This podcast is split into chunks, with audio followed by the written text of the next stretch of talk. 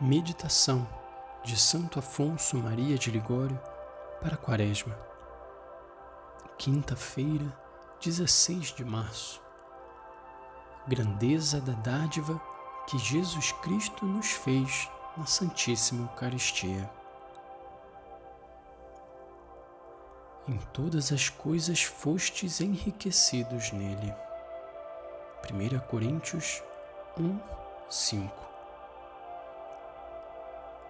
é tão grande a dádiva que Jesus Cristo nos fez na Santíssima Eucaristia, que apesar de ser poderosíssimo, sapientíssimo e riquíssimo, não pode, nem sabe, nem tem para dar-nos outra mais excelente. Como é, pois, possível que os homens, tão sensíveis a qualquer delicadeza, fiquem insensíveis a tão grande dom e paguem o seu benfeitor com ingratidão. Se nós também fomos no passado tão ingratos, peçamos de todo o coração que Jesus nos perdoe. Santo Agostinho, considerando a grandeza do dom que Jesus Cristo nos oferece na Santíssima Eucaristia, ficou tão enlevado que escreveu esta célebre sentença que com tal dádiva Jesus esgotou, por assim dizer, os seus atributos infinitos. Deus, assim diz o Santo Doutor, é poderosíssimo e, se quisesse, poderia a um só sinal seu criar mil mundos, cada qual mais bonito. Contudo, apesar de ser todo-poderoso, não nos pode oferecer outro dom mais precioso do que este. Deus é sapientíssimo e a sua sabedoria, como diz o real profeta, não tem limite. Mas com toda a sua sabedoria, não sabe achar um dom mais excelente do que a Santíssima Eucaristia. Deus, afinal, é riquíssimo e os seus tesouros são inesgotáveis. Todavia, com toda a sua riqueza, não tem joia mais preciosa ou mais estimável do que esta para nos presentear. E a razão é óbvia.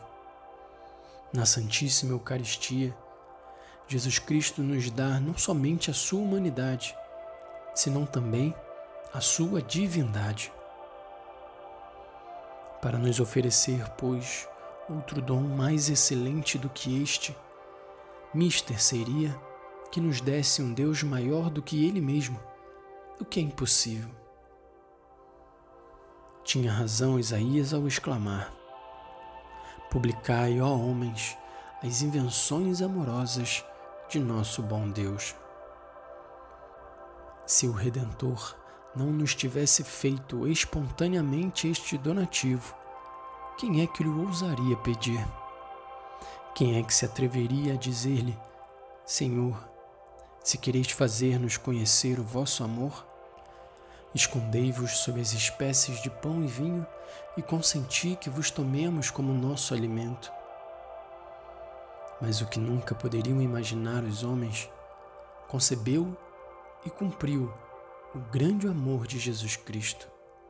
Ó oh, prodígio de amor! Santa Maria Madalena de Paz costumava dizer que depois da comunhão a alma pode repetir a palavra de Jesus: Está consumado. Visto que o meu Deus se me deu a si mesmo nesta comunhão, ele fez um último esforço de seu amor para comigo e não tem mais nada para me dar. Mas como é, pois, possível que os homens de ordinário, tão sensíveis a qualquer cortesia que se lhes faz, ficam tão insensíveis ao dom inapreciável do Santíssimo Sacramento e pagam a Jesus Cristo com a mais negra ingratidão. Ah, meu irmão, se no passado tu também foste um daqueles ingratos, pede sinceramente perdão e resolve-te a sacrificar de hoje em diante tudo por Jesus Cristo.